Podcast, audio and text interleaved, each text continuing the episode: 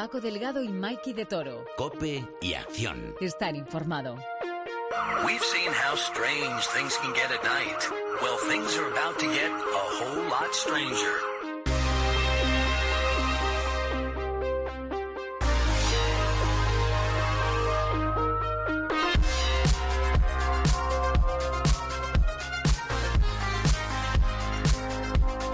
Buenos días, tardes, noches, cuando sea que lo estéis escuchando y bienvenidos a este nuevo Cope y Acción. Abandonamos el terreno friki. Si la semana pasada era el cine y los videojuegos, esta semana lanzamos la tele al cielo hasta el espacio como en una competición de lanzamiento de martillo. Ya hablaremos de series de televisión ambientadas en el espacio, precisamente en el espacio exterior. Y para ello tenemos, como siempre, mi estimable Mikey de Toro. Mikey, muy buenas. Sigo viniendo obligado. Bueno, Muy te buenas, tengo dicho Paco. todas las semanas que las, que las rencillas internas las dejemos para acá. Explica a la gente, por favor, Mikey, a santo de qué tocamos hoy el palo del... Pues mira, que este viernes se estrena en Netflix la nueva versión de Perdidos en el Espacio. Esta es una mítica serie de los 60 que contaba la historia de la familia Robinson, eh, una familia que decidía mudarse de la Tierra por la superpoblación y acababa viviendo en un planeta debajo, dejado de la mano de Dios. Una pena que este mes no se estrene una serie de Stephen King, ¿eh, Mikey? Imagínate, ¿Eh? estaríamos ardiendo aquí. Y para ayudarnos a hacer este repaso tenemos también a nuestro colega y compañero Miguel Soria. Miguel Soria ahora, Miguel. Keep your wedding, huh? Ah. Madre mía. Además, eh, además de Miguel y Mikey, tendremos a Javier Santaolalla, que es doctor en física por la Universidad Complutense de Madrid y además youtuber. Y a ver si nos aclara más de un concepto que nos plantean estas series, que a fin de cuentas son ciencia ficción en su mayoría. Pero antes, antes, ya sabes qué toca. En busca del tema perdido, el juego en el que hay que adivinar en qué mítica escena de película encontramos esta canción que te pongo a continuación.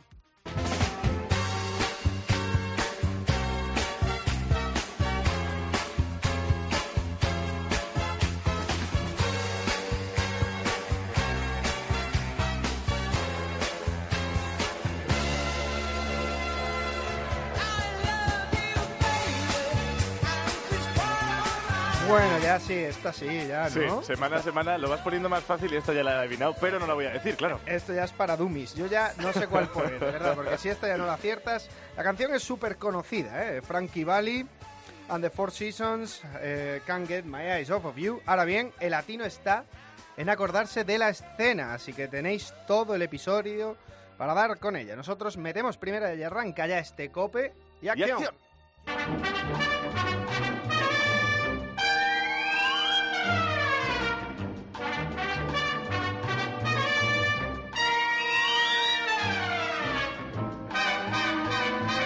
Pues precisamente esta es la música de Perdidos en el Espacio, la primera versión de la serie, y realmente la única. En 1965, si no contamos las películas, una, una serie que era básicamente una comedia familiar. Eh, lo que has contado antes, Mikey, la, Sí. la serie original es exactamente igual que la nueva. Los Robinson salen de su planeta en el año 1997, en aquella época. Eh, ya se- esa era la percepción que se tenía del futuro. Ya podíamos ir a otros planetas en el 97 y...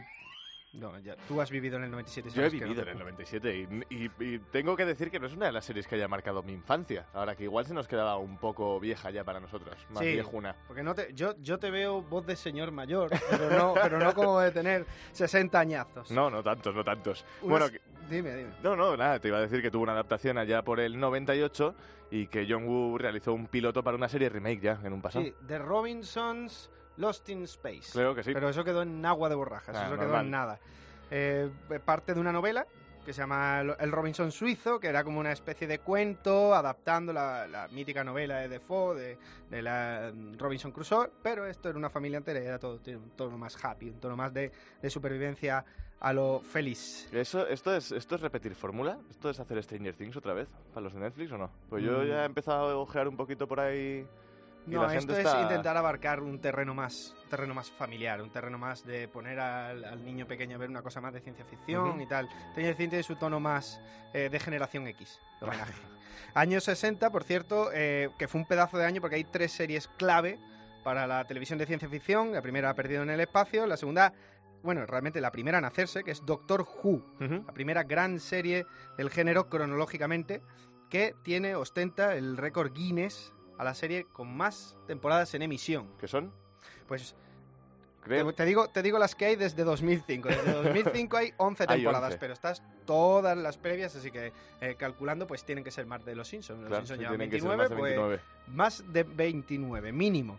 Emitida por la BBC, que es una de estas cadenas eh, inglesas, que yo creo que es la, la de mayor éxito Que, na- que nadie conoce. que nadie Nadie conoce. No, conoce. no, no. Es- Acaba de empezar. Ahora que lleva últimamente sacando unas, mi- unas miniseries espectaculares. Con Sherlock, con la de. Eso, eso te iba a decir precisamente, que es que los creadores de Doctor Who son creadores de otra obra maestra, que Eso es la del tío Benedicto y el tío Martín. Eso es. El tío Ahí Benedict. está. Que por cierto, lleva ya, has dicho antes cuántas temporadas lleva. eh, lleva, eh, no lo sé, pero lleva 13 doctores. 13 Son- doctores y el último es la única que es doctora, pero entre ellos hay uno muy famoso que te sonará que es David Tennant. Vamos a trepar por esta nave. B. O dos, vamos a llegar al puente. Tres o C, vamos a salvar el Titanic. Y en un discreto cuatro o D, ¿Quién rayos es usted, por cierto? soy el doctor. Soy un señor del tiempo. Soy del planeta Gallifrey en la constelación de Casterburus. Tengo 903 años y soy el hombre que va a salvarles la vida y a los 6.000 millones de personas del planeta Tierra. Bueno, David Tennant, para el que, grande. que, que he dicho el nombre como así al voleo, como todos sabéis quién es David Tennant, al que no le suene de Doctor Who le sonará de, de Jessica Jones O de Broadchurch. o de Broadchurch, evidentemente. Tanto la versión americana como la inglesa. Sí, efectivamente. Aunque la americana no ha tenido tanto éxito como la, la británica. No, y que todavía se emite, ¿no? La británica. Sí, está en la cuarta temporada. si Todavía no- tiene si no tirón. mal, Sí. Esta que tuvo un spin-off, se llama Torchwood. Torchwood, es la, asociación que creaba la reina Victoria Ah. para proteger eh, a la tierra de invasiones y, y tenía su era de bajo presupuesto, pero bueno, aguantó también unas 3 o 4 temporadas.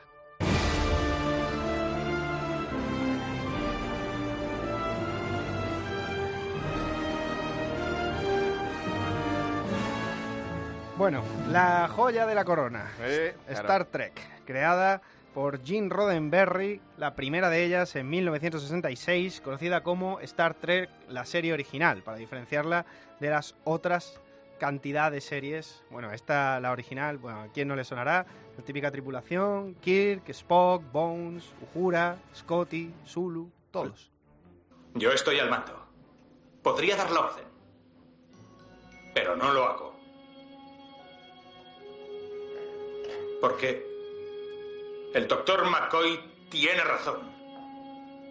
Al indicar el enorme potencial de peligro que existe en cualquier tipo de contacto con una vida tan avanzada como esta. Pero también debo señalarles que las posibilidades, el potencial de conocimientos y de avances es inmenso. Una serie que sí es verdad que se ha podido quedar un poco, un El poco, riesgo es nuestro un negocio. poco anticuada está por, por ese tono de, de happy, Hmm. de optimismo, de federación unificada y querer en- entender a otras civilizaciones en vez de conquistarlas y tal. Todo se ha quedado, tiene una palabra americana, pero eso es que es un poco corny. Pero bueno, que ha durado lo que ha durado. Se han hecho hasta cinco series más, con estas seis. Se han hecho cuatro películas de la primera serie. No, perdón, cuatro de la primera generación y seis de estas. Hacen diez películas solo del el cast de la primera generación con, con el de la original. Yo no sé con cuál te quedas tú, Miguel, con la primera o con la original. O sea, con la primera generación o con la original. Vaya pregunta. Hombre, yo me... Es yo- ponerlo, es ponerlo en riesgo ahí. ¿Cuál es la que más te gusta? Yo es que le- por, por la, por la rec- lo tengo más reciente, la- Eso- las, las modernas a mí me están gustando mucho. Es lo Y mismo que me pasa a mí. lo que pasa es que, lo, claro, vienen de lo clásico. Y lo clásico es, es muy, muy chulo. De hecho, eh, creo que era eh, Patrick Stewart, decía que él no le gustaba nada la ciencia ficción. Que él porque se le proponían aparecer en esos papeles, pero que realmente no le llamaba nada. Y fíjate que luego hizo también X-Men.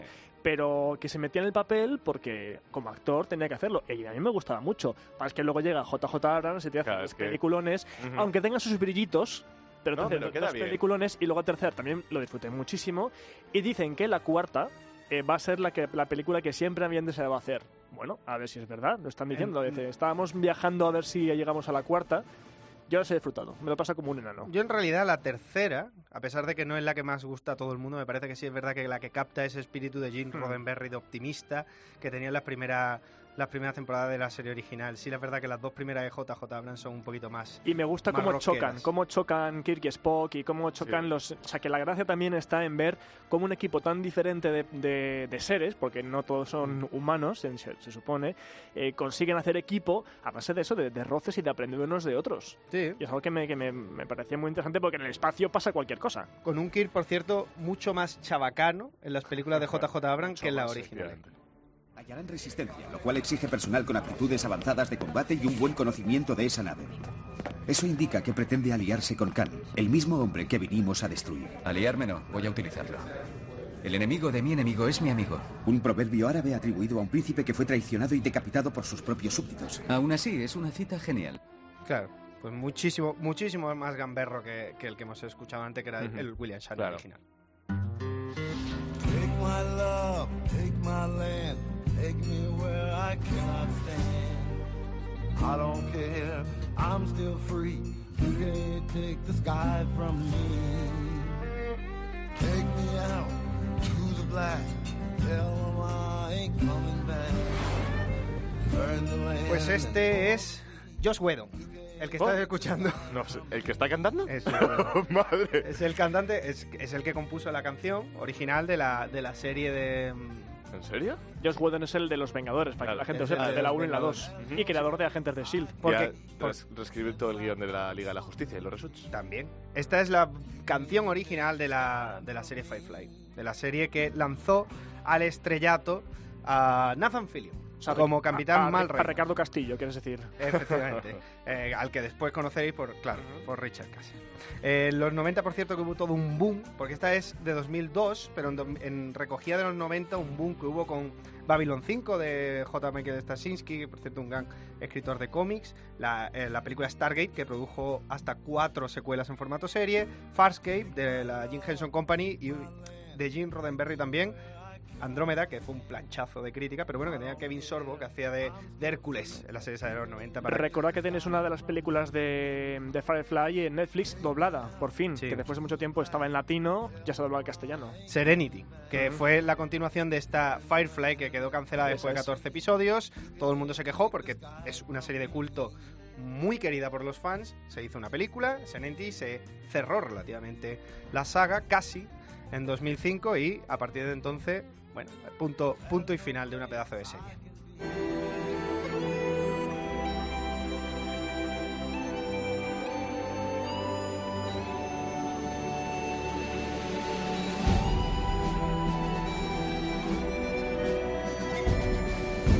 Y esta es, se le conoce como la pieza del comandante dentro de la banda sonora tan enia que tenía Battlestar Galactica, el revival de 2004 que hicieron de la serie de 1978 que era est- Estrella Sí, de sí, Combate. vamos. Esto es todo un- fue toda una piedra angular de, de la ciencia ficción dentro de la televisión. Era una cacería, por así decirlo, de, de robots contra humanos, todo el rato a la fuga. Y que para.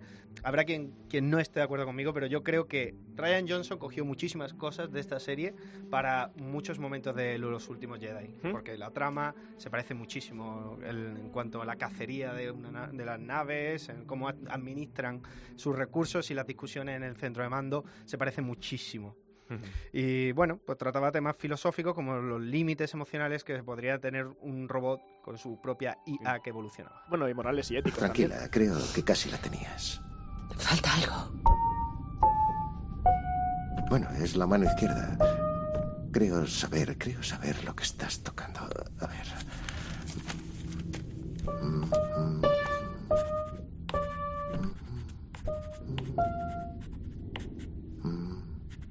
Listo, ya está. Toca las de abajo. Entra cuando estés preparada, ¿de acuerdo?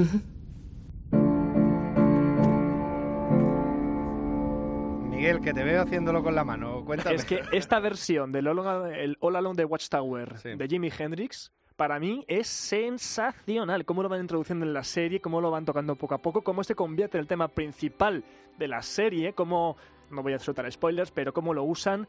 Me parece matrícula de honor para la, a nivel sonoro. Sí, es, es muy. mm, ¿Cómo diría? Es muy subversivo. cómo utilizan la música y cómo usan el elemento. Eh, emitida la serie por la cadena Sci-Fi, duró cuatro temporadas, fue todo un exitazo, aunque les costaba financiar cada una, tardaban bastante en sacar Más temporadas. las películas, más las webseries. Efectivamente, más las películas, más las webseries. Pero al final, bueno, eh, fue todo un exitazo, tuvo su precuela unos años después, Caprica, que no gustó a todo el mundo, te- tenía sus cosillas y bueno, una serie para el recuerdo que ha tenido re- eh, un eco en la cultura pop, tanto como en serie, evidentemente, como Big Bang Theory. Gracias, Howard. Me gusta formar parte de tus fantasías masturbatorias. Vamos, Katie, no vulgarices la situación. Lo siento, toquetearse uno en la bañera es algo con mucha clase. Pero ¿puedo hacerte una pregunta antes? ¿Quieres jugar al Cylon y al colono? Este era que- ¿Sabéis que aparecía un Cylon en, en el equipo A? No me digas. En la intro. No me digas. Porque Fénix era parte del, del reparto de Claro, Galáctica. Era Starbuck, era el Starbuck Claro. original. que- Entonces, en la intro del equipo A aparece un Cylon en medio y Fénix hace con cara de. "Mm, m- Me suena de algo. Y era porque estaba en los estudios de rodaje de, de la misma productora. Bueno, eh, después de Battlestar Galactica ha habido mucho intento de sci-fi por replicar este éxito y bueno, han sacado spans que está teniendo cierto público, bueno, está gustando, no es lo mismo, pero bueno, está teniendo su- sus seguidores.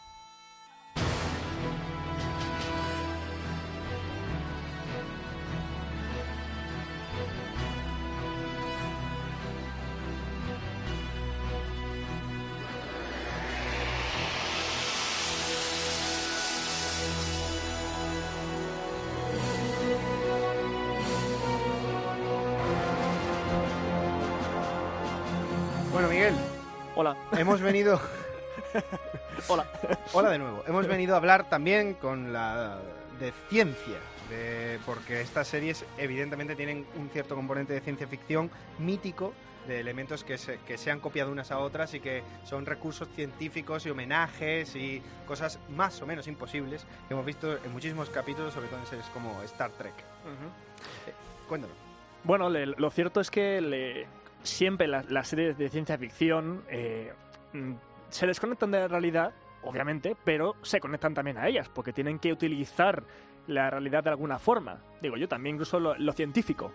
Es decir, si hablas de viajes en el, en el tiempo, tiene un componente científico.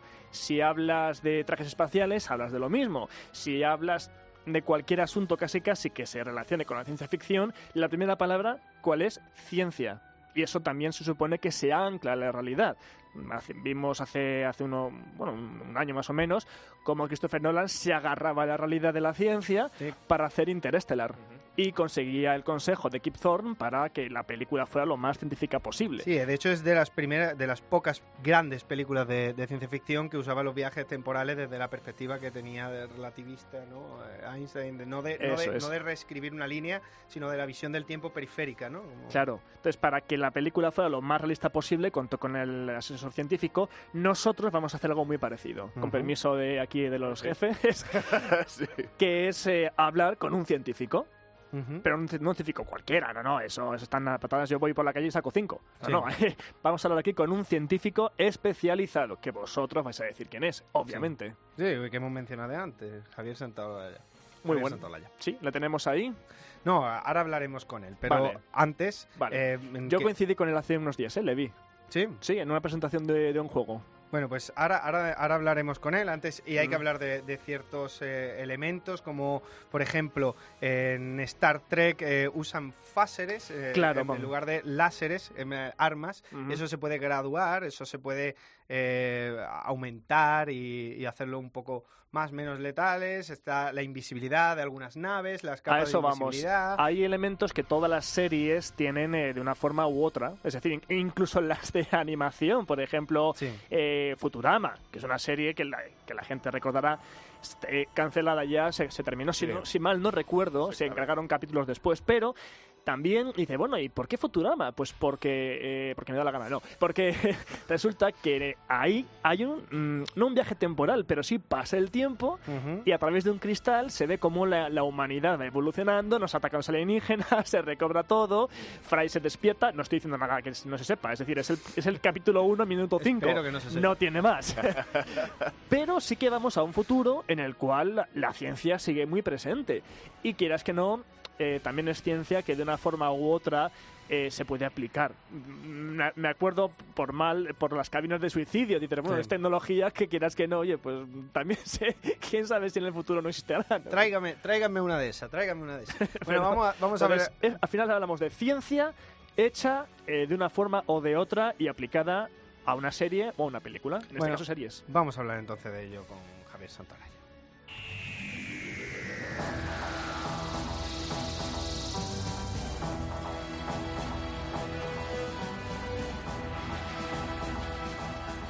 Y para que nos aclare todos estos elementos de ciencia ficción en el espacio tenemos a Javier Santaolalla. Javier es doctor en física por la Universidad Complutense de Madrid y además es youtuber, hasta dos canales, ¿no Javier? Muy buenas.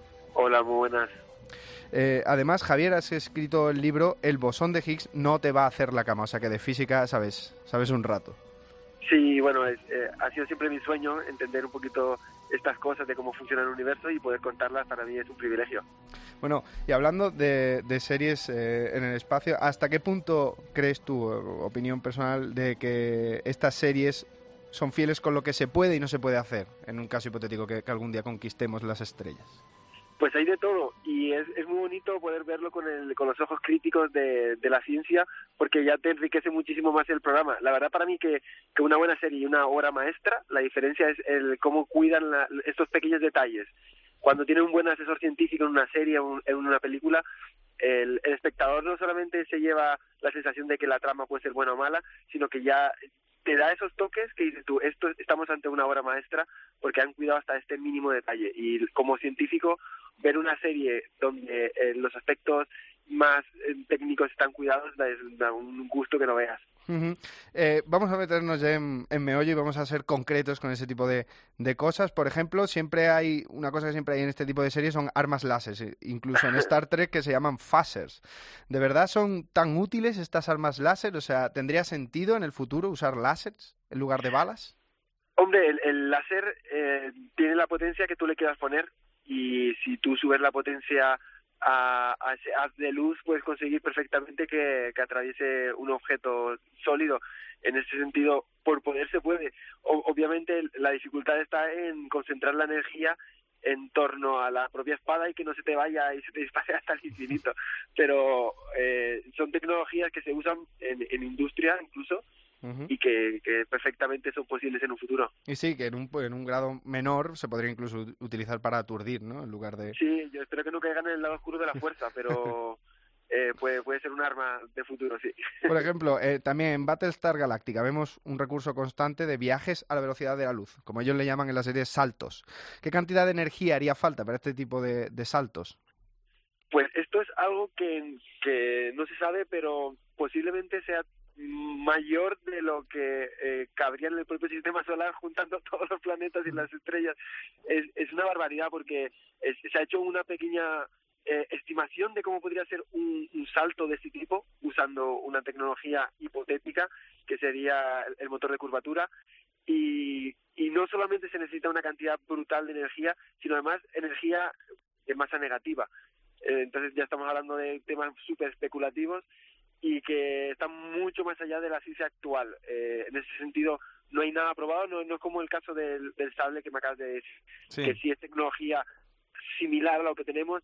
En los, los viajes por encima de la velocidad de la luz eh, hoy día siguen siendo tema de pura ciencia ficción.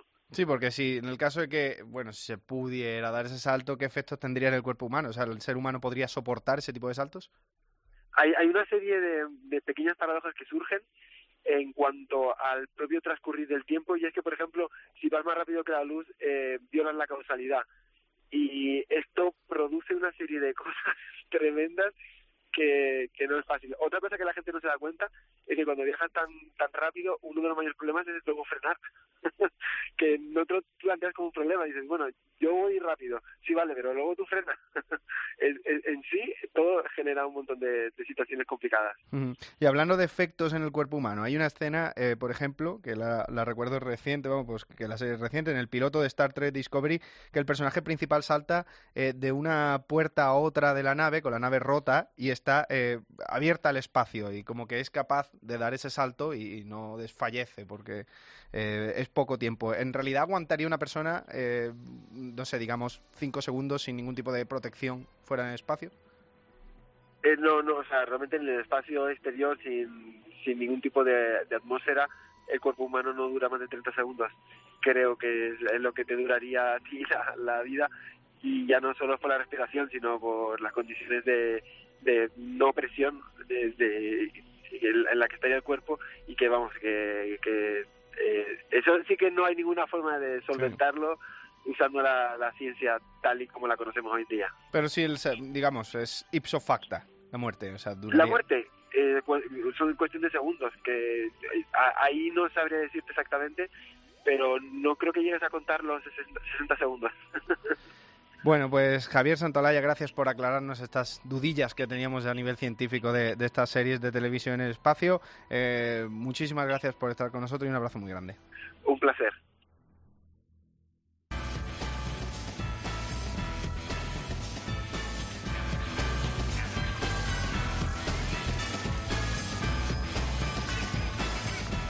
Música de Futurama, hay dos, Total. dos que nos están escuchando a los que le has fastidiado el primer capítulo con lo de Fry. Los cinco Vaya. primeros minutos, ya lo siento. Fatal, fatal, fatal, fatal. Sí, sí. Bueno, serie de 1999 creada por Matt Groening, creador de Los Simpson, serie con muchísimo parecido a Los Simpsons, evidentemente, claro. mismo equipo creativo, eh, misma cadena. Vi su doblaje en directo, por cierto.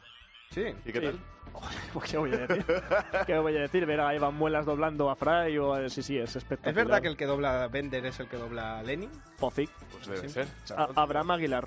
Ajá. Cancelada y resucitada hasta tres veces, si contamos las tres películas que sacaron entre la temporada 4 y la temporada 5, en una, se- en una serie que realiza metáforas episodio a episodio de la sociedad en un ambiente más futurista, pero de la sociedad actual, eso sí, con tintes muy humorísticos.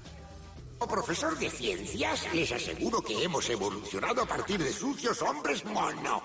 No sé en su caso, señor, pero mis antepasados no fueron monos, fueron orangutanes, trabajadores y patrióticos orangutanes. Le recuerdo que la evolución es una mera teoría, como la gravedad o la forma de la Tierra.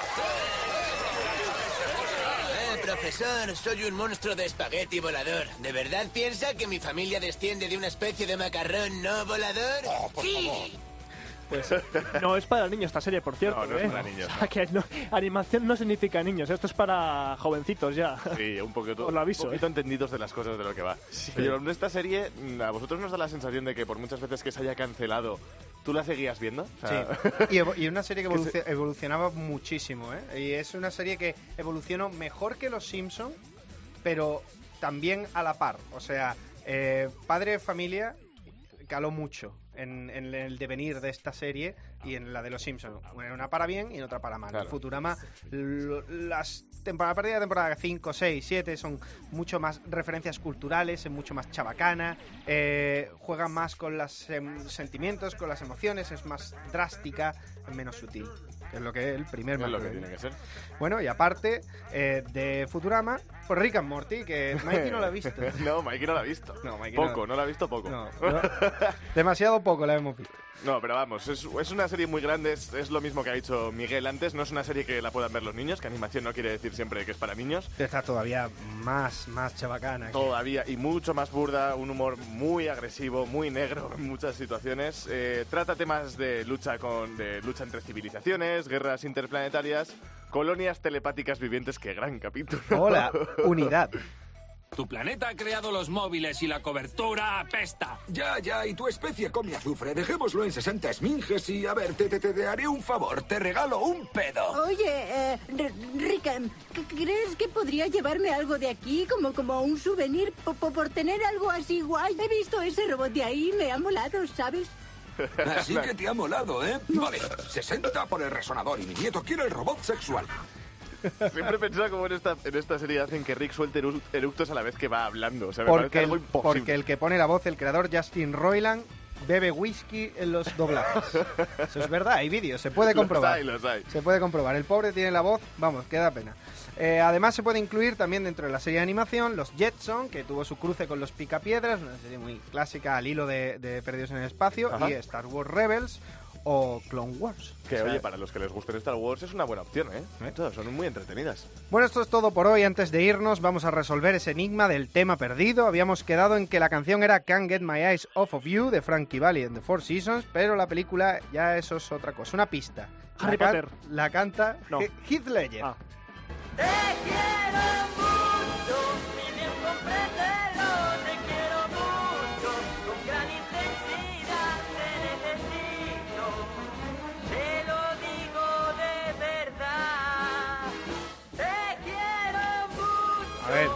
Yo es que Heath Ledger, si no dice Way So Serious, no reconozco.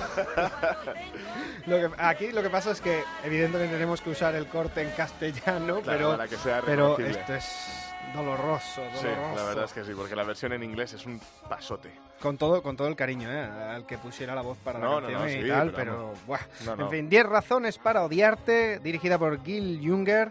Eh, aparecía también un jovencísimo Joseph Gordon-Levitt, ¿eh? En la escena, el personaje Gil Ledger se declaraba a Julia Stiles, que ganó su premio, la actriz revelación por esta Ujú. película, frente a todo el colegio desde las gradas del campo de fútbol.